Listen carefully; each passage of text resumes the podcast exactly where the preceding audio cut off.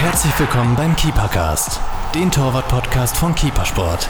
Und hier ist euer Host Martin Krenn.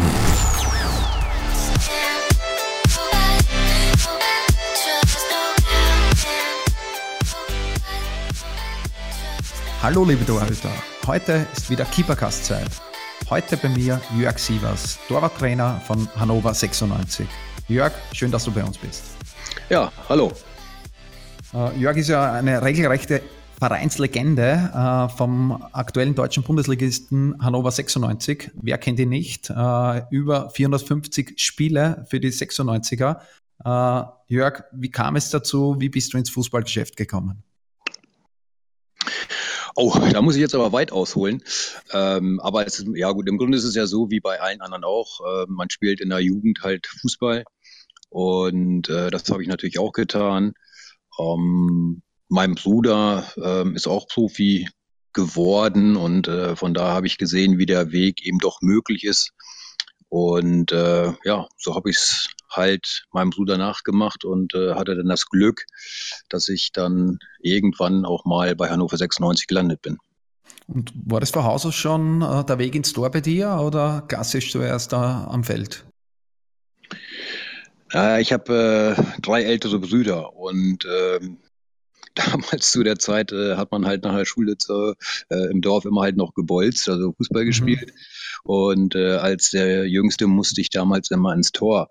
Also das waren dann äh, schon die ersten Ausprägungen. Ich habe dann, als ich im Verein ähm, eingetreten bin, dann allerdings auch äh, nochmal eine Zeit lang im Feld gespielt. Auch das lief ganz gut und äh, zur C-Jugend musste ich mich irgendwann mal entscheiden, was ich denn eigentlich machen will.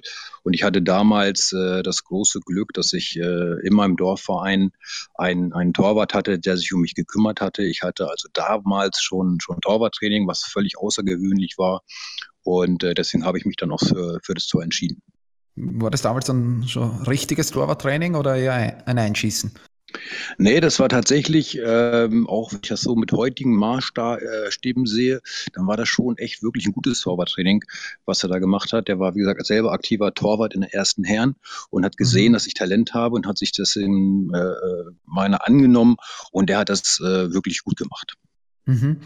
Wie, wie war dann dein Weg zum, zum Profitum? Äh, war das absehbar zu der Zeit schon? Oder warst du da eher glücklich? Jetzt habe ich wen, der kümmert sich um mich, der fördert mein Talent ein bisschen? Oder war dein Wille schon immer da, unbedingt Profi zu werden? Naja, letztlich träumt jeder ja davon, der irgendwie mal mit Fußball was zu tun hat, dass er mal Profi wird. Äh, absehbar ist sowas natürlich nicht.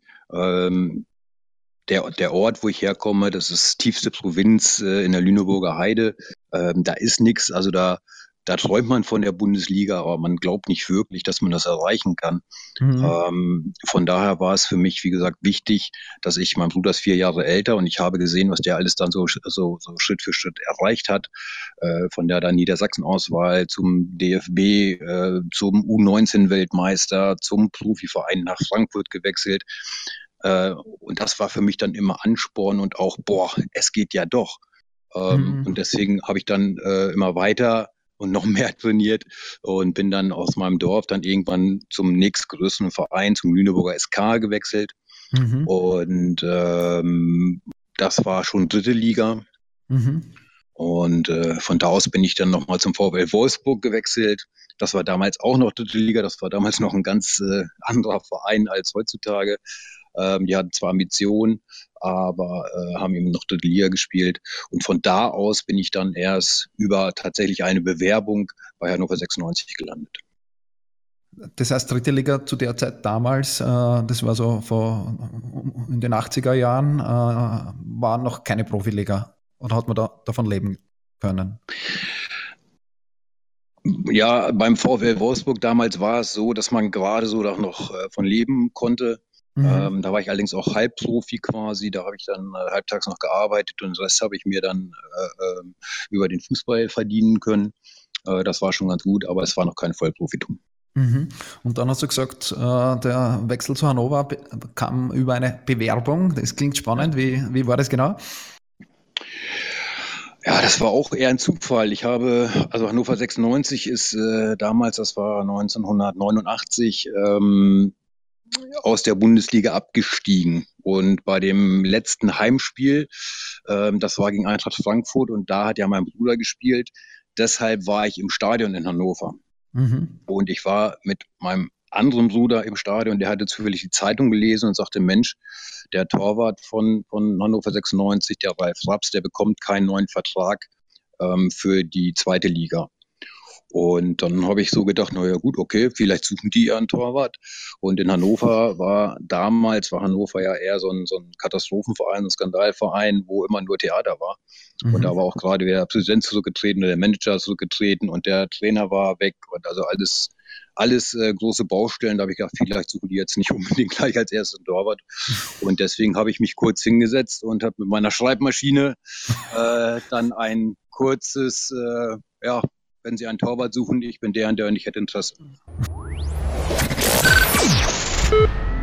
Der Keepersport Aquadlo ist eine absolute Innovation für das gesamte Torwartspiel. Dieses Wundermittel ist perfekt geeignet, um den Grip deiner Torwarthandschuhe vor allem bei regnerischen Bedingungen massiv zu steigern. Get, get, get a grip und hol dir den Aquadlo für nur 9,95 im Keepersport Webshop. Die Bewerbung auf der Schreibmaschine äh, war dann raus. Äh, wie lange hat es dauert, bis er Feedback gekommen ist? Zwei Tage. Also ich habe äh, die Bewerbung tatsächlich ganz normal losgeschickt und ja, damals gab es ja noch kein Handy und kein Internet und gar mhm. nichts. Von daher war okay, vielleicht rufen die halt mal an aus Festnetz. Und äh, dann hat sich aber zuerst, also zwei Tage nachdem es losgeschickt hatte, ein Journalist der Wolfsburger Zeitung bei mir gemeldet und hat mir erzählt, er hätte gehört, dass Hannover 96 Interesse an mir hat, ob ich irgendwas wüsste. Mhm. Und da habe ich gesagt, ja, nee, ich weiß natürlich nichts. Und äh, von dem Moment habe ich aber gedacht, gut, wenn der das jetzt schon weiß, dann ist es ja vielleicht doch irgendwo ähm, was dran und bin dann halt praktisch kaum noch aus dem Haus gegangen und am nächsten Tag hat dann äh, 96 äh, sich tatsächlich bei mir gemeldet. Mit Vertrag oder Probetraining oder wie ist es dann weitergegangen? Nee, das ging tatsächlich ganz schnell. Ich bin noch an dem Tag nach Hannover gefahren und wir haben gesprochen und dann habe ich äh, direkt einen Vertrag unterschrieben. Heutzutage ist ja das eigentlich alles anders. Äh, ja. Manager sind im Spiel, äh, das ja. Ganze läuft anders ab. Äh, wie, ja.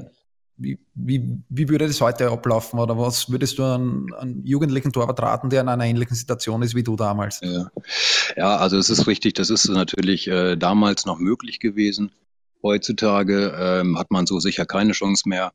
Ähm, letztlich läuft ja heutzutage eigentlich alles erstmal, also erstmal muss man natürlich seine, seine guten Leistungen zeigen, dass halt äh, grundsätzlich erstmal auch Vereine und Verbände auf einen aufmerksam werden.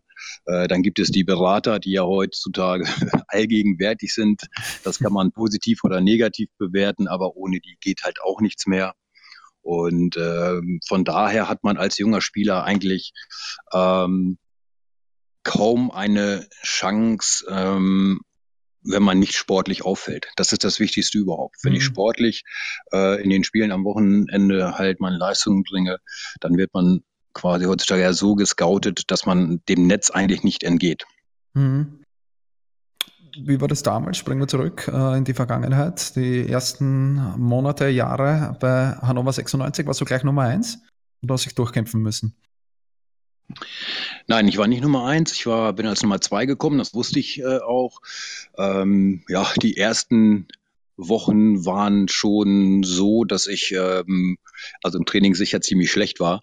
Ich glaube, die haben schon ein bisschen erstaunt geguckt, was ich da äh, äh, gezeigt habe, weil das für mich einfach, das war so Neuland und ich habe das so mit großen Augen alles aufgenommen, so dieses, Profitum und äh, hatte Mühe, das alles erstmal zu verarbeiten und deswegen bin ich von Haus aus bin ich auch eher einer, der im Spiel funktioniert und im Spiel seine Leistung zeigt und Training ist halt, ja gut, gehört ja auch dazu. Mhm. Aber das mhm. kann man sich als Nummer zwei natürlich nicht so wirklich leisten.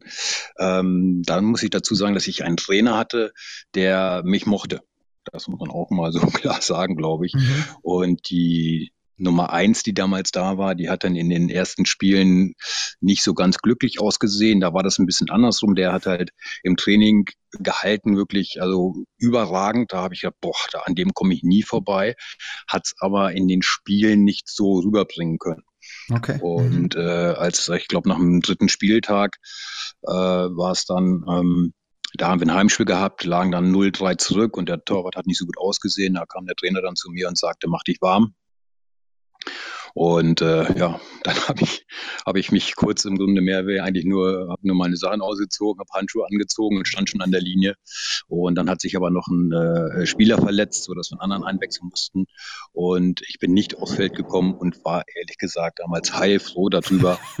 Denn haben die Hände gezittert und äh, als ich mich hinsetzen durfte, habe ich gesagt, pff, ein Glück. Wie bist du mit der Situation dann umgegangen? Das äh, vorher gerade gesagt, auch, auch dankenderweise äh, sehr ehrlich, alles zu viel, äh, Bundesliga-Verein, äh, schnelleres Tempo wahrscheinlich auch äh, wie in der dritten Liga. Äh, wie war die Situation im, im, Detail für dich? Hast du da, an dir selber gezweifelt auch? Oder, oder warst überzeugt von dir, dass, dass du einstellst auf die Situation mit der Zeit? Ähm, also ich glaube, ich konnte damit recht gut umgehen, denn ich hatte ja auch ähm, oder mir war bewusst, dass ich nicht sofort spielen werde. Mir war bewusst, dass ich äh, eine Menge noch zu lernen hatte.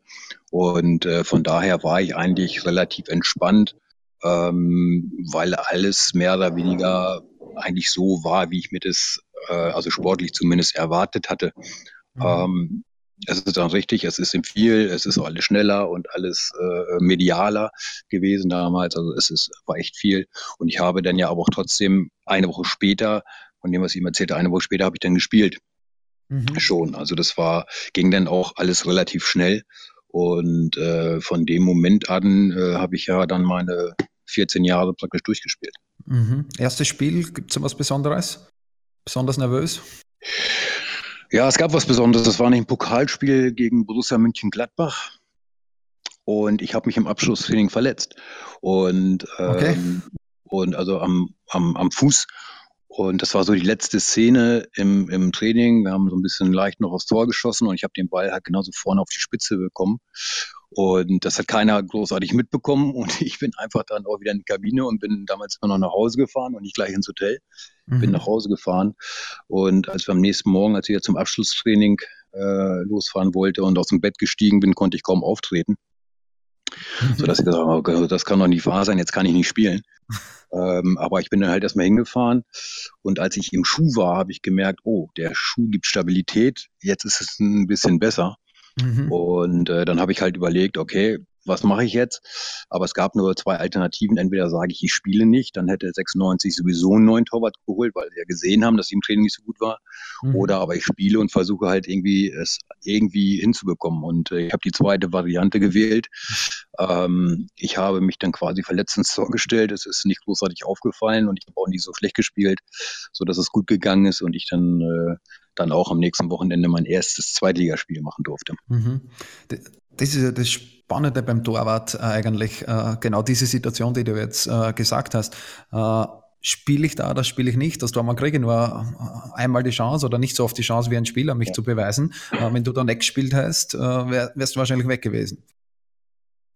Ja, also es war zumindest klar, dass, dass Hannover 96 sonst auf dem Transfermarkt tätig geworden wäre und eben ein anderer Torwart gekommen wäre. Ähm, dann hätte ich eben nicht gespielt und ob ich jemals gespielt hätte, weiß natürlich niemand. Mhm. Das ist ja auch eine Spekulation, aber ähm, ja, so war es dann für mich natürlich äh, dann die bessere Option. Mhm. Äh, das heißt, äh, das, das, müsste dann 1990 gewesen sein, wenn ich das jetzt richtig im Kopf noch habe. Äh, da warst du dann. Das war 1989 war das. 89 sogar noch, ja.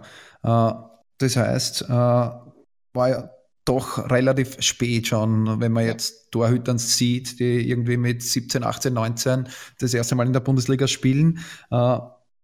Ist du einfach die Zeit jetzt anders, dass man jungen Torhütern früher die Chance gibt, weil er die Ausbildung viel früher beginnt? Ja, das ist so. Ähm, heutzutage gibt es zumal ja diese Akademien und NLZs und wie das alles heißt. Ähm, also die, die Ausbildung in den Vereinen ähm, beginnt früher, ist intensiver und auch viel selektiver. Ähm, also von daher ist es nicht ungewöhnlich, dass man eben vor also, vor 20 Jahren das noch ein bisschen anders gehandhabt hat. Da ist man noch später Profi geworden oder konnte noch äh, später Profi werden. Das ist heute die Ausnahme. Ähm, generell ist es so, äh, entweder schafft man es sehr früh oder es wird sehr schwer. Mhm. Denkst du heute, ein Torwart mit, du warst damals 4 oder 25 beim ersten Spiel, äh, wenn man heute mit 4,25 äh, das erste Mal spielt, dass es vielleicht schon zu spät ist? Also theoretisch ist das natürlich möglich. Äh, warum nicht, wenn man es äh, ähm, schafft, irgendwo in einer unteren Liga gute Leistung zu bringen, irgendwo auffällt, dann doch mal als, ich sag's mal auch, zweiter oder dritter Torwart geholt wird und dann reinrutscht und gute Spiele macht, ja, das ist möglich, aber trotzdem sehr unwahrscheinlich, weil ähm, wenn ich halt ähm, einen 24-Jährigen irgendwo sehe, der auch meinetwegen in der fünften Liga gute Leistungen bringt, dann ist eher die Tendenz zu sagen, boah, also das ist jetzt schon ein Tick zu spät, weil ein bisschen will man ja auch noch äh, äh feilen. Und wenn das bis jetzt nicht geschafft hat, dann ist irgendwo vermutlich etwas, was nicht stimmt. Mhm. Uh von der Saison weg warst du dann Stammtorwart äh, bei Hannover 96. Äh, in der dritten Saison womöglich dein Karrierehighlight. Äh, war klar, dass diese Frage kommen muss, der DFB-Pokalsieg. Äh, du wirst vermutlich in jedem Interview darauf angesprochen. Ich muss dich auch fragen, äh, wie war das äh, und war das denn der Höhepunkt deiner Karriere? Ja, also, äh, also zum einen natürlich wenn man äh, in Deutschland Pokalsieger wird, das, äh, also das ist schon was Besonderes, ohne Wenn und Aber. Äh, in meiner persönlichen Rangliste gibt es noch zwei weitere äh, Dinge. Das eine ist, wir waren ja tatsächlich mal zwei Jahre sogar in der dritten Liga mhm. und der. Wiederaufstieg von der dritten Liga in die zweite Liga 1998, äh, an dem ich auch einen recht großen Anteil hatte, weil es ein Elfmeterschießen gab. Mhm. Ähm, das ist für mich ähnlich wichtig, weil es sonst diesen Verein äh, hier in Hannover in der Form sicher nicht mehr gegeben hätte, weil äh, das wäre wirtschaftlich weiter nicht zu verantworten gewesen. Also mhm. von daher für Hannover war es extrem wichtig und dann eben auch für mich. Und das andere ist dann der Aufstieg äh, in die erste Liga 2002. Das war natürlich auch nochmal ein Highlight, so dass ich also immer von, von drei Highlights spreche. Aber mhm. ja, der Pokalsieg ist natürlich das, was dann auch überregional ähm, ja am meisten Bedeutung findet. Und das war, es war damals ohne Wenn und Aber ein Highlight. Wir waren ein, ein, ich sag's mal vorsichtig, mittelmäßiger Zweitligist zu dem Zeitpunkt, haben hier vor 5000 äh, Leuten unsere Heimspiele ausgetragen und haben es in der Saison geschafft, gegen sämtliche Erstligisten uns durchzusetzen und ins Finale zu kommen. Das war also, das war unfassbar und dass wir das auch noch gewonnen haben, das, das, das hat man selber im Vorfeld nicht glauben können. Mhm. Am, am, Weg dahin waren ja große Spiele auch, Halbfinale gegen Werder Bremen, äh, das besondere Elfmeter selber geschossen und getroffen und Elfmeter gehalten. Warst du so ein guter Elfmeterschütze? Also ich hatte mal in der Jugend Elfmeter geschossen, ja, aber seitdem auch nicht mehr. Ja, das war nicht geplant. Also das war überhaupt nicht geplant. Wir haben gegen Werder Bremen, die damals ja sogar äh, Europapokalsieger geworden sind in, in dem Jahr und also richtig gut waren, äh, haben wir das Halbfinale gespielt. Äh, stand 1-1 dann, dann kam Verlängerung und eben das Elfmeterschießen. Und äh, nach dem fünften Elfmeter das ist heute vielleicht auch nicht mehr so, so machbar und vorstellbar, kam plötzlich mitten im Meterschießen der Trainer auf mich zugerannt auf, aufs Feld. Mhm. Und äh, ich war etwas irritiert und dachte, was mit der denn jetzt, dass ich einen Meter halten muss, weiß ich selber, was will der mir jetzt erzählen? und dann stand er vor mir und guckte mich an und sagte, willst du schießen? Und äh, man überlegt in solchen Situationen nicht, man ist ein bisschen überrascht, äh, ja, okay, dann schieße ich halt. Mhm. Und äh, dann habe ich mir halt den Ball genommen, habe mich hingelegt und habe dann hochgeguckt vom Elfmeterpunkt und habe mich fürchterlich erschrocken, weil es ja tatsächlich so ist, wie man sagt. Also, boah, das Tor sieht dann ganz schön klein aus. Mhm. Äh, wenn 50.000 Zuschauer drumherum stehen und man weiß, ein paar Millionen am Fernseher sind und du stehst da und sollst den Ball ins Tor schießen, was du eigentlich noch nie gemacht hast, dann war das schon eine etwas äh, komische Situation. Und ich habe auch überlegt, oh, was mache ich, wo schieße ich hin? Und habe mich dann entschieden, okay, es ist egal, ich schieße jetzt einfach mal voll in die Mitte. Und äh, am Ende war der Ball drin. Und äh, dann kam der Marco Bode, den Elfmeter habe ich dann gehalten und wir waren im Finale. Im Nachgang hast du mit Trainer gesprochen, wie, warum die Idee, den Torwart schießen zu lassen? Nee, darüber haben wir eigentlich nie wieder gesprochen, wie, wie Idee gekommen ist. Ähm, ich weiß nicht, das war das, da komme ich jetzt erst drauf. Das könnte mal interessant ja. sein, ihn zu fragen, wie er denn auf die komische Idee gekommen ist. Ja. Aber sie war erfolgreich, alles gut. Genau, alles gut gegangen. Äh, dann im Finalspiel äh, noch einmal Elfmeterschießen, noch einmal zwei Elfmeter gehalten, keinen geschossen. die Story nicht wiederholt, zumindest äh, in der Offense nicht. Warum so viele Elfmeter gehalten? Hast du da besondere Taktik gehabt? War das nur Eingebung? Also ich habe in meiner ganzen Karriere, also schon in der Jugend auch, auch äh, in den Amateurligen und auch später, ich habe sehr, sehr viele Elfmeter gehalten. Ähm, also, warum kann ich eigentlich gar nicht so sagen? Es ist tatsächlich eher so, ich habe immer auf mein Bauchgefühl gehört. Ich habe mich also hingestellt, habe mir kurz den Schützen angeguckt und habe gesagt, okay, ich springe nach rechts oder ich springe nach links. Äh, ich habe also nie jetzt ähm, dieses Scouting, von wegen, ich weiß, wo die letzten 28 Meter hingeschossen wurden, das gab es damals ja alles nicht. Mhm. Und ähm, auch diese Sachen mit, ah, ich gucke mal auf den Anlauf oder ich gucke mir das an, also das habe ich nie gemacht. Ich habe immer nur auf meinen Bauch gehört.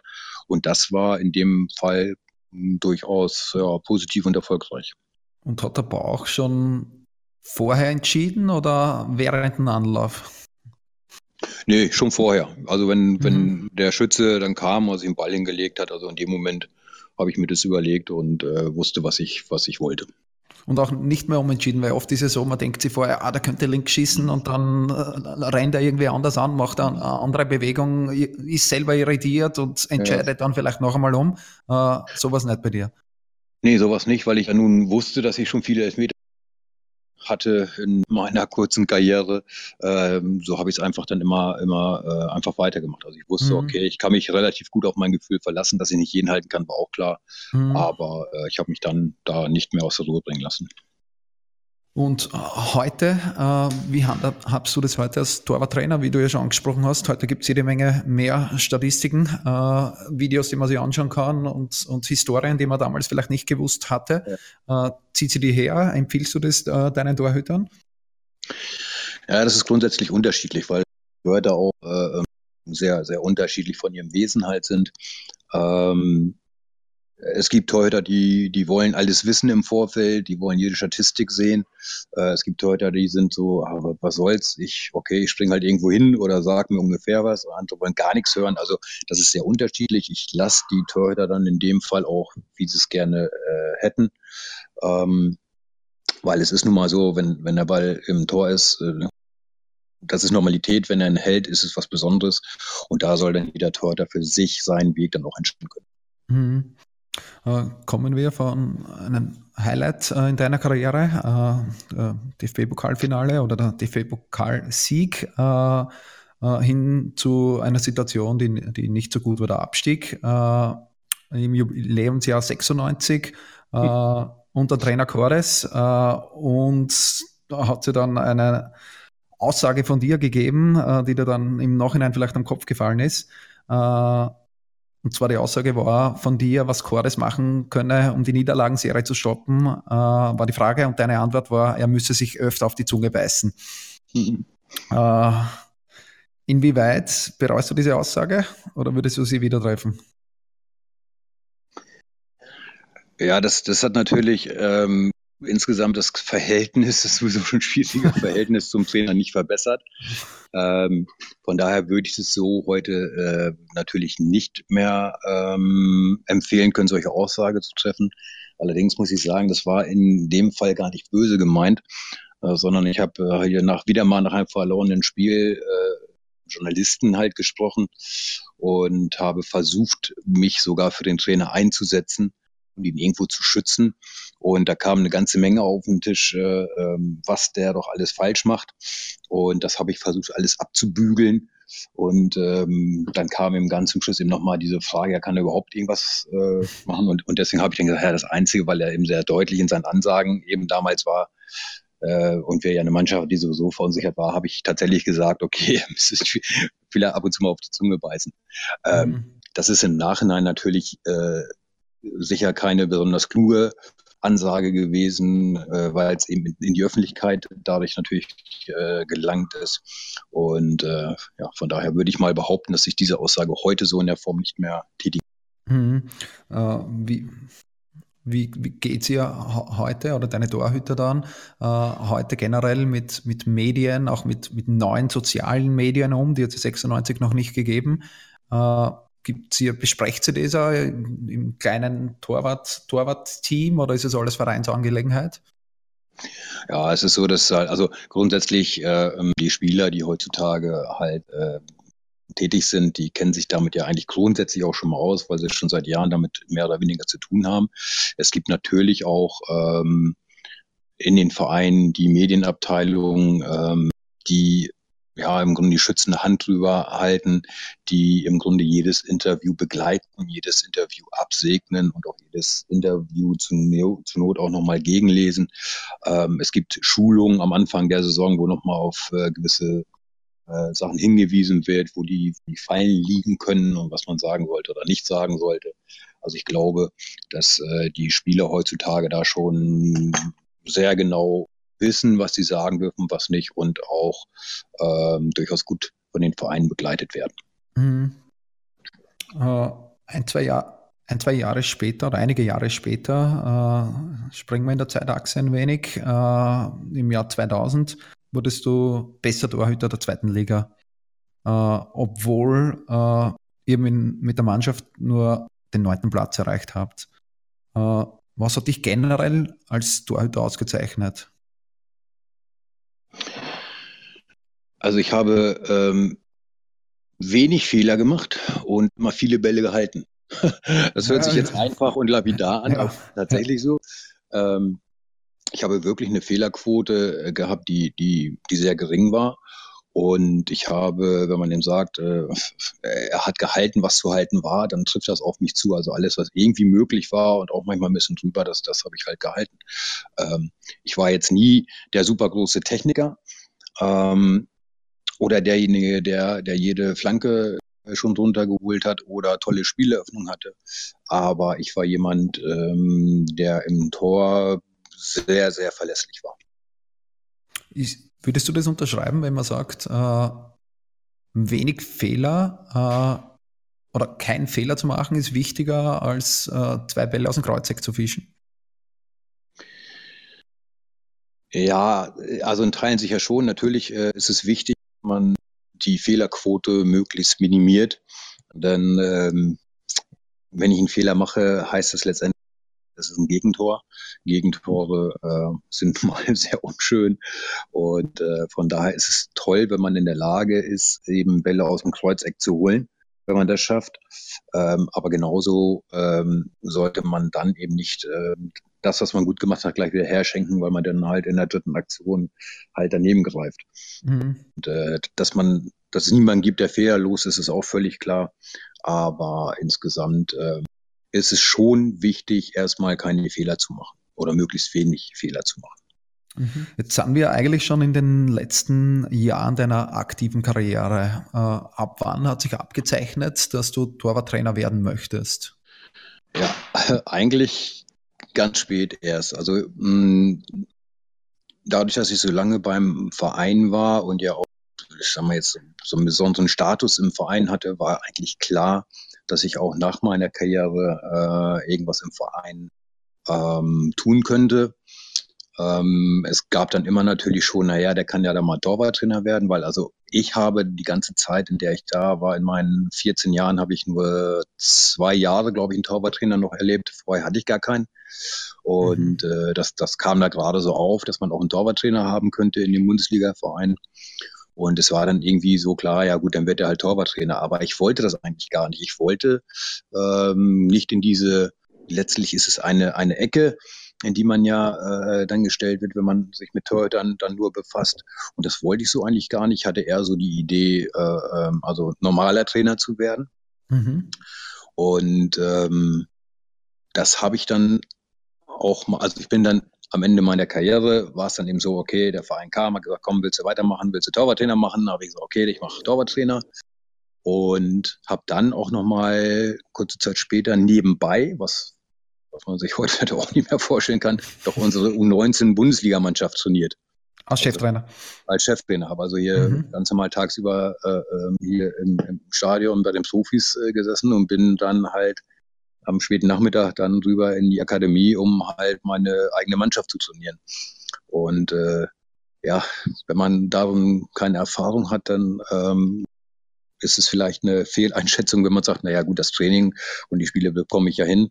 Man ist natürlich in der Jugend viel mehr als, als Trainer, sondern man ist ja auch Sozialarbeiter und mhm. Ansprechpartner für alles und äh, die Jungs haben viele Probleme. Also das ist äh, mal eben schnell mit zwei Stunden nicht getan. Mhm. Da muss man ein bisschen mehr schon machen. Und äh, aber die, ich habe es ein halbes Jahr tatsächlich gemacht und dieses halbe Jahr war schön, war sehr lehrreich, aber es hat mir dann auch gezeigt, ähm, dass ich lieber Torwarttrainer bin. Mhm. Das konnte ich daraus dann, dann rausziehen aus diesen, aus diesen Erfahrungen. Und seitdem weiß ich, jawohl, ich glaube persönlich, dass ich ein recht guter Torwarttrainer bin. Äh, ich mache den Job total gerne und freue mich, dass ich das äh, auch noch jetzt und hoffentlich noch ein paar Jahre machen kann. Mhm. Das heißt, die Liebe zum Torwartsein quasi war stärker wie das, äh, wie das Mannschaftstrainer sein. Kann man das so zusammenfassen? Das kann man so zusammenfassen, ja. Würdest du einen Torwarttrainer diesen Weg, den du aber gemacht hast, diese Erfahrungen zum Sammeln und auch wenn es nur ein halbes Jahr war, als Cheftrainer, würdest du, das empfehlen? Hat er das in der Position als Torwarttrainer geholfen? Nee, das kann man so nicht sagen. Also Position oder für den Job des Torwarttrainers hilft es nicht. Ähm, es hilft nur, wenn man, wenn man halt der, oder wenn man glaubt, dass man halt was anderes machen möchte, dann hilft es auch, das andere mal auszuprobieren. Ja, wenn man von vornherein weiß, okay, ich war Torwart und ich will Torwarttrainer sein, weil äh, davon habe ich am meisten Ahnung, dann ist es sicher nicht notwendig, auch noch irgendwo eine eigene Mannschaft zu trainieren. Mhm. Jetzt bist ja du schon, wie angesprochen, sehr, sehr lange Torwarttrainer äh, bei Hannover. Äh, welche Eigenschaften muss für dich der perfekte Torhüter mitbringen? Also da sind wir wieder bei dem Thema, äh, ein Torhüter muss wenig Fehler machen und äh, viele Bälle halten, dann ist er ein guter Torhüter. Ähm, aber das ist natürlich ein bisschen einfach. Also äh, ein guter Torwart muss im Grunde heutzutage ja, ja vieles können.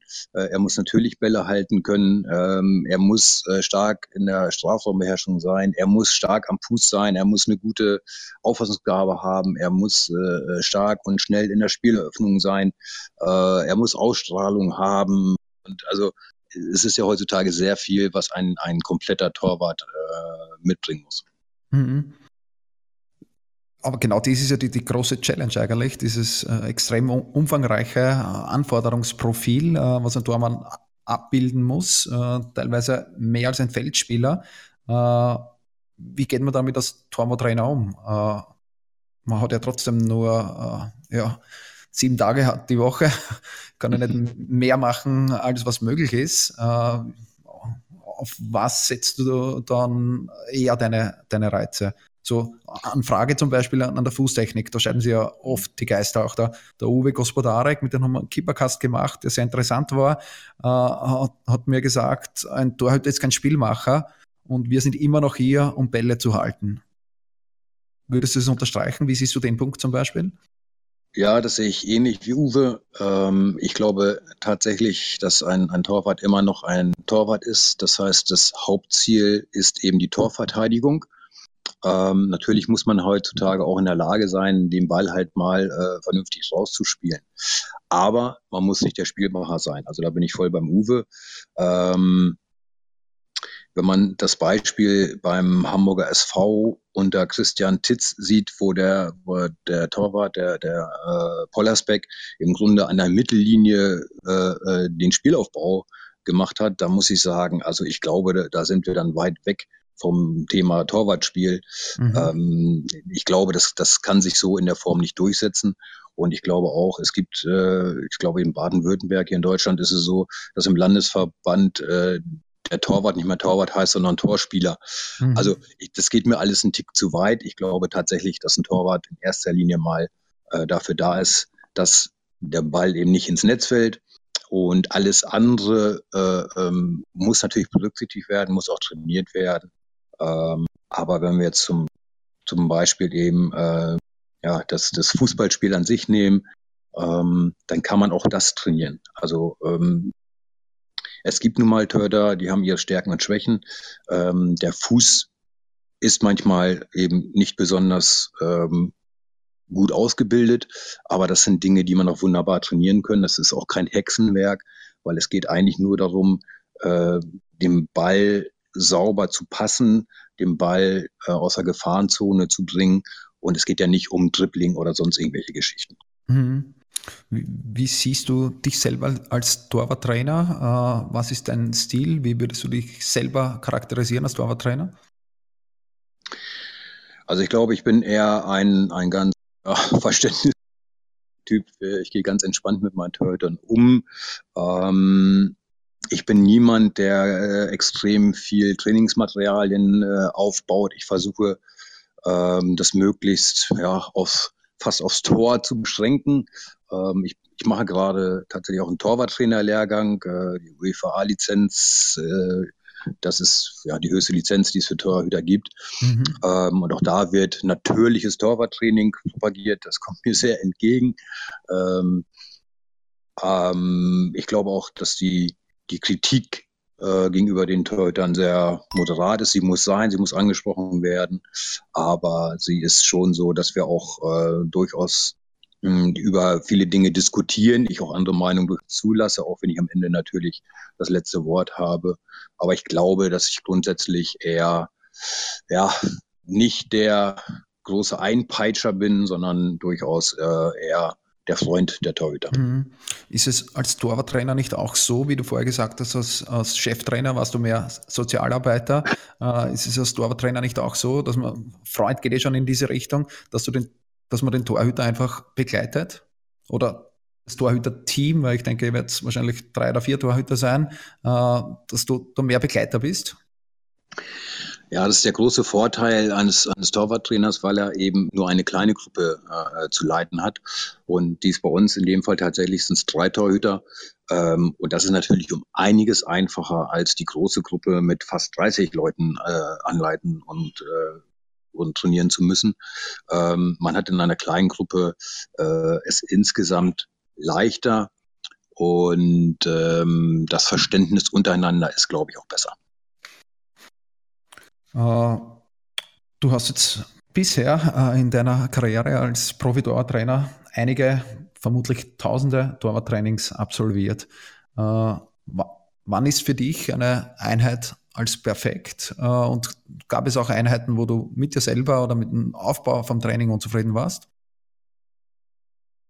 Ja, auch das gibt es immer wieder. Natürlich äh, macht man sich im Vorfeld ja Gedanken, was will ich machen, äh, äh, was soll passieren, wie soll das aussehen, äh, wie ist der Aufbau. Äh, in der Regel funktioniert das auch einwandfrei, äh, aber es kommt auch natürlich auch bei mir immer wieder vor, nach so vielen Jahren, immer wieder mal vor, dass man in einer Einheit äh, hinterher sagt, ach, das hat jetzt doch nicht so ganz gepasst, wie es, wie es erhofft hatte. Äh, der Gedanke war vielleicht ganz gut, aber auf dem Platz, äh, in der Praxis, äh, lässt sich dann doch, das doch vielleicht nicht ganz so umsetzen, wie man es gerne hätte. Also ich glaube, dass es, dass es ganz normal ist, dass nicht immer alles perfekt sein kann. Mhm. Wie, wie bildest du dich generell äh, fort? Schaust du auch äh, YouTube oder, oder kaufst du dir Unterlagen? Sprichst du mit Konkurrenten oder oder auch hier viel aus dem Bauchgefühl heraus? Also ich mache grundsätzlich viel aus dem Bauchgefühl, ähm, mache Dinge, die mir als Torwart gut getan haben. Ich spreche mit den Torhütern, höre, was die gerne machen würden, wo die ihre Schwerpunkte so sehen. Ähm, ich sehe mir an, was, was meine Kollegen machen, wann immer ich mal eine Chance habe. Ja, YouTube ist ein wunderbares Mittel heutzutage, dass man auch da mal reinguckt. Ähm, das, was, was, was sehr gut ist, ist, wie gesagt, ich mache gerade die Torwarttrainerlizenz, das sind 16 Torwarttrainer, alles mhm. Profitrainer. Also das ist super, einfach diesen Austausch mal zu haben, mal sehen, was machen die anderen, äh, wieso machen sie das. Ähm, das ist schon, das ist echt ein Gewinn. Ähm, ich glaube, was man machen muss, ist einfach immer mal wieder gucken, was machen andere. Ähm, vieles von dem, was ich sehe, nutze ich nicht, aber es gibt immer mal wieder den einen oder anderen Teil, wo ich sage, jawohl, den kann ich bei mir auch mit einbauen. Mhm. Was hat sich im, im Laufe der Jahre im Torwartspiel verändert? Oh, eine Menge. Also wenn ich sehe, wie es wie es war, als ich noch gespielt habe, äh, also also nur als Beispiel die Rückpassregel. Ja, ich war äh, 1992 war es dann tatsächlich, als die Rückpassregel äh, dann eingeführt wurde. Ähm, das war schon, das war zum Beispiel krass. Also ich war sozusagen in Deutschland das erste Opfer dieser, dieser Rückpassregel, weil das erste Spiel der Saison war dann das Supercup-Spiel, also Meister gegen Pokalsieger, das war nun mal wir gegen den VfB Stuttgart. Und das war das erste offizielle Spiel mit dieser Rückpassregel in Deutschland. Und das war schon schwierig. Und ich habe dann tatsächlich irgendwann auch mitten im Spiel, habe ich halt einen äh, Rückpass bekommen und bin angelaufen worden und wollte den Ball aufnehmen. Habe im letzten Moment, ah, ich darf ja nicht die Hände nehmen und wollte den Ball dann halt rauspassen und habe halt äh, dann das Knie vom Stürmer getroffen der Ball war im Tor. Also von daher war, war das damals zwar nicht ganz so witzig, heute kann ich drüber lachen, ähm, aber das ist natürlich schon eine, eine Wahnsinnsveränderung gewesen, wenn man eben nicht mehr plötzlich äh, den, den, den Ball in die Hand nehmen durfte, sondern mit dem Fuß arbeiten musste. Da muss man sich erstmal drauf einstellen. Insgesamt ist äh, das Spiel nochmal viel schneller geworden. Äh, auch die Bälle haben sich verändert, auch die Bälle sind nochmal schneller geworden. Ähm, das reine, also ich habe früher noch mit Libro immer gespielt. Ja, seit die Viererkette da ist, muss man selber viel höher stehen, viel mehr gedanklich dabei sein, äh, äh antizipieren. Ja, spielt er den Ball, spielt er nicht, wo spielt er ihn hin? Ähm, der Spielaufbau ist halt mehr gefordert oder deutlich mehr gefordert. Also da ist schon, hat sich schon einiges verändert. Uh Kommen wir zu, wechseln wir das Thema mal vom, vom Torwarttrainer. Äh, wir von Keepersport, wir verkaufen ja Torwartprodukte und natürlich auch äh, unser Lieblingsthema der Torwarthandschuh. Äh, wie intensiv war deine Beziehung zu deinen Torwarthandschuh? Warst du da sehr handschuhaffin, sehr markenaffin? Ähm, nee, war ich nicht. Also ich habe damals als, als Torwart selber ähm, ich habe mit verschiedenen äh, Handschuhmarken gespielt. Mhm. Gar nicht mal, weil es da immer dann um Geld ging, sondern einfach auch nur, weil der Verein gesagt hat, so wir haben einen neuen Ausstatter, jetzt mhm. spielst du halt damit bitte. Dann habe ich halt die angezogen. Also die Handschuhe mhm. ähm, waren immer okay. Wenn ich was hatte, dann haben die das halt so gebaut, aber ich war da jetzt nicht so ein, so ein Perfektionist. Mhm. Das heißt eher mehr, mehr Mittel zum Zweck äh, damals für dich äh, und nicht so, dass du jede Naht dreimal umnähen hast lassen, bis er dir endlich passt? Handschuhe ähm, waren mir nie extrem wichtig. Ich habe immer ähm, vernünftige Handschuhe gehabt von, von guten Marken. Ähm, auch weil der Verein, wenn der Verein Ausrüster gewechselt wurde, mir gesagt hat, zieh bitte die an. Das habe ich immer gemacht. Also ich bin ja jetzt nicht so ein Perfektionist, der sagt, das muss unbedingt so sein und muss unbedingt diese Marke sein. Also ich war da immer relativ entspannt was Handschuhe anging. Mhm. Hattest, hattest du eine Lieblingsmarke? Also ich kann jetzt sagen, äh, ich bin Pokalsieger geworden mit Reusch. Ja, okay. Und das bleibt dann schon ein bisschen hängen, ja. ja, ja. Also das war schon, ich habe relativ gern mit denen gespielt, hatte den Erfolg mit denen und war schon ein bisschen traurig, als ich dann irgendwann dann mal wechseln musste. Mhm. Aber äh, das war trotzdem nicht das Problem. Okay. Äh, hat sich das verändert? Weil ich habe auf deinem Instagram-Account gesehen, ein, ein Handschuh-Sondermodell, was du dir als Torwarttrainer anfertigen hast lassen, wo in der Lasche ein Loch ist äh, für die Uhr. Äh, oder ist auch ja. das eher mehr Mittel zum Zweck gewesen? Also ich habe tatsächlich ähm, Handschuhmacher hier von ähm, der mich mit Handschuhen versorgt. Ich trage die auch gerne. Und ähm, die Idee mit dem, mit dem Loch kam tatsächlich von ihm. Ähm, er hat da mir irgendwas erzählt von, von den neuen Handschuhen und äh, irgendwann hat er mal was vom Loch im Handschuh erzählt, den ein anderer Torwarttrainer wollte. Mhm. Ja, wovon sprichst du jetzt? Und dann hat er mir das kurz erklärt, dass er, ja, weil der immer die Uhr trägt und die stört ihn und so. Da ich gesagt, ja, aber, hallo, natürlich ist es bei mir auch so. Ich habe ja mhm. auch ständig eine Uhr beim Training um. Ja. Also wenn du, da, wenn das geht, dann mach das bitte. Und mhm. dann kann man eben halt mit den Handschuhen an. Und für einen Torwarttrainer ist das schon super, wenn man halt äh, eine, einen Handschuh hat, wo der, wo der Verschluss im Grunde ein Loch hat und wunderbar und ganz entspannt seine Uhr sehen, ohne dass es drückt und zwickt. Ist, ist, ist durchaus eine gute Idee, gibt es eh schon länger, länger am Markt. Äh, die zweite Option wäre natürlich, dass man die Lasche ganz weglässt, den Handschuh ein bisschen kürzer macht. Äh, das hat der Rausch mal gehabt äh, und dann passt die Uhr auch perfekt drauf. Das sind die zwei Optionen für mich, die am besten sind für einen Torwarttrainer, damit man eben dieses Störende nicht hat. Und vor allem heutzutage werden die Handschuhe immer länger nach hinten und dann, dann ist die Uhr bald einmal in der Mitte vom Unterarm, was ich gar nicht mehr hingehört. ja, genau. Also es gibt natürlich verschiedene Sachen man machen kann. Eine Uhr ist nun mal störend, das ist tatsächlich ohne Uhr geht es als Trainer dann auch nicht. Also muss man da irgendwo äh, Möglichkeiten finden. Meine Möglichkeit ist gut. Die andere Möglichkeit gibt es natürlich ohne Frage auch. Es ist auch so, dass ich gerade, wenn das Wetter so wie jetzt, wir haben heute in Hannover fast 20 Grad, äh, da verzichte ich auch auf die Torwarthandschuhe. Dann mache ich es halt einfach so. Also wichtig sind sie für mich dann nicht. Mhm. Das heißt, es ist aber auch spannend, weil das auch viele Torwarttrainer unterschiedlich machen. Äh, dann dieser Speichel vielleicht, der vom Tormann, der es in die, in die Handschuhe spuckt, der dann bei dir wieder an den Händen ankommt, das ist, ist dir egal. ja, es ist, es ist in der Tat so, äh, über sowas nachdenken könnte, das tue ich mal lieber nicht. und ich denke einfach, wenn ich auf dem, auf dem Trainingsplatz oder auf dem Spielfeld bin, dann ist da so viel äh, unschöne Ah, da muss ich halt hinterher vernünftig die Hände waschen und duschen und so. Das geht mhm. dann schon. Mhm. Äh, ein Thema habe ich noch, wir sind schon fast, äh, fast am Ende. Äh, ein Thema möchte ich unbedingt noch ansprechen mit dir.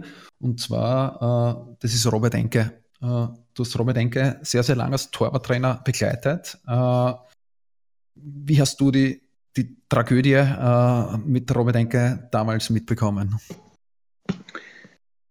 Also das war eine einzige Katastrophe. Ähm, Robert war eben überragender Torwart, Nationalspieler, also für uns so der Fels in der Brandung, ähm, der, der Baum, an dem alles abgeprallt ist, äh, was so kam, der die Mannschaft geführt hat.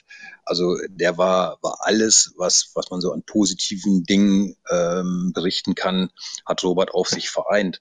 Und mhm. dann plötzlich die Nachricht zu bekommen, äh, er hat sich halt das Leben genommen, das war unfassbar. Und äh, ja, wenn ich das jetzt so erzähle, bekomme ich schon wieder Gänsehaut. Mhm. Ähm, also das war, das war wirklich, das war, war unfassbar. Wie war dein, deine Beziehung zu Robert? Du hast ja mal doch einige Jahre als Torwarttrainer begleitet. Jetzt haben wir vorher gelernt schon, äh, das Torwartteam, die Beziehung Torwarttrainer, Torwart äh, ist, ist im Regelfall sehr intensiv. Äh, war das damals auch wirklich so? Ja, das war damals auch so. Also ich hatte auch einen sehr, sehr guten Draht, sehr gut verstanden. Ähm, es, es war in keinster Weise irgendwo mich zu erkennen, dass es da ein Problem geben könnte. Mhm. Und ähm, von daher, man macht sich dann im Nachhinein natürlich Gedanken, hätte ich irgendwas sehen können, hätte ich irgendwas merken können. Aber ähm, die Frage konnte ich für mich schon, schon noch an dem seines Todes beantworten, nämlich mit, nee, also beim mhm. besten Willen, da war nichts, was ich, was ich äh, hätte bemerken können. Und äh, es gab dann am nächsten Tag äh, hier eine große Pressekonferenz äh, in dem VIP-Raum, wo ich jetzt auch gerade sitze, ähm, mit der Frau von Robert, der Theresa und dem behandelnden Psychologen. Und die haben dann halt mal erzählt, äh, was Robert alles so durchgemacht hat, wenn er eben nicht mhm. hier war, wenn er seine, seine Schübe hatte. Und da mhm. muss ich sagen, ich habe dahinter gestanden, habe mir das angehört und war fassungslos, weil, weil äh, von dem Menschen, von dem da erzählt wurde, den habe ich nie erlebt. Mhm. Ja, äh, extrem äh, trauriges Kapitel natürlich. Äh, äh das auch mit, mit zum Erleben. Äh, danke für deine offenen Worte auch darüber. Äh, kommen wir zur Abschlussfrage. Die Abschlussfrage teilt sie meistens in ein bis zwei Fragen auf. Es kommt darauf an, wie viele lustige Anekdoten du hast. Die Abschlussfrage 1 äh, ist, was ist dein Nummer 1 Tipp an jeden jungen Torhüter, der, Torwart, der Profi-Torhüter werden möchte? Es, es gibt eigentlich nur eine Möglichkeit. Trainieren, trainieren, trainieren und das Beste geben kurz und prägnant. Äh, das nehmen, das nehmen wir so mit. Oder möchtest du es weiter ausführen? Nö, mehr gibt es dazu gar nicht zu sagen. Ja, es sagt eigentlich alles. Ja. Äh, Die, die zweite Abschlussfrage, äh, San, und da äh, müssen wir ein bisschen unter der Motorhaube wühlen. Äh, lustige Anekdoten, äh, die du in deinem Leben als Torwart oder Torwarttrainer erlebt hast. Äh, was kannst du uns da, äh, was kannst du uns ausgraben quasi aus deinem Fundus, der wahrscheinlich sehr, sehr groß ist?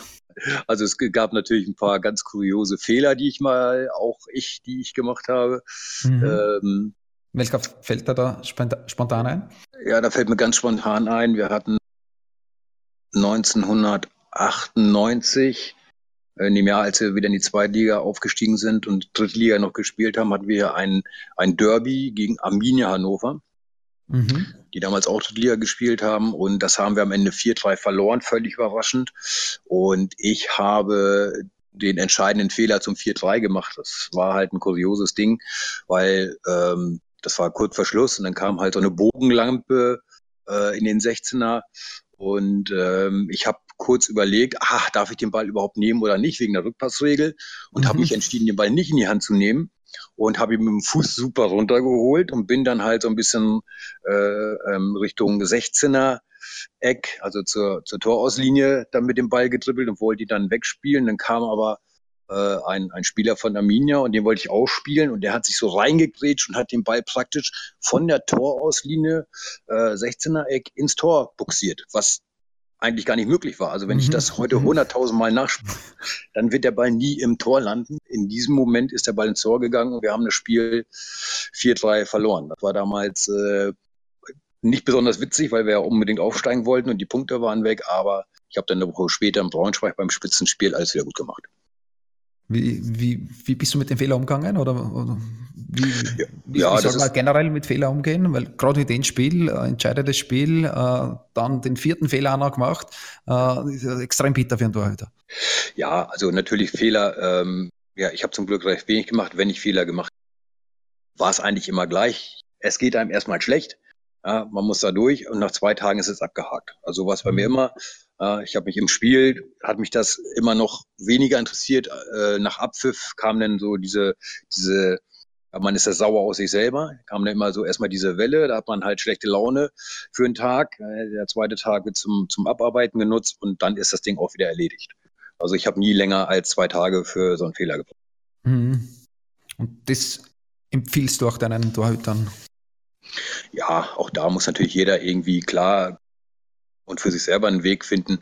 Aber Fakt ist, man darf sich nicht zu lange mit solchen Fehlern beschäftigen. Es geht immer weiter. Fehler gehören zum Geschäft dazu und die dürfen dann nicht runterziehen. Mhm. Okay, äh, herzlichen Dank, äh, Jörg. Äh, spannende, äh, spannende Antworten, äh, spannende äh, Geschichte. schön, dass du dir Zeit für uns, für unsere Hörer genommen hast. ich wünsche noch alles Gute in der laufenden Meisterschaft.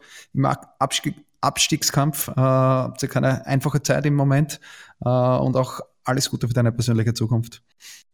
Vielen Dank. Hat Spaß gemacht. Der heutige Podcast mit Jörg Sievers von Hannover 96 ist vorbei. Ich hoffe, er hat euch gefallen. War es so, dann teilt diese Folge mit euren Torwartkollegen, mit euren Torwarttrainern, mit Eltern von Torhütern, mit allen, die interessiert an spannenden Torwartgeschichten sind. Endlich ist es soweit. Nach dem Erfolg des Waran 5 stellen wir euch nun die neueste Errungenschaft im Hause Keepersport vor. Eine latexlose Oberhand, Silikongel-Einsätze und Prägungen, die die Anpassung des Handschuhs an die Hand optimiert. Modern, innovativ und leicht. Der neue Waran 6. Ab sofort erhältlich auf www.ks.zone.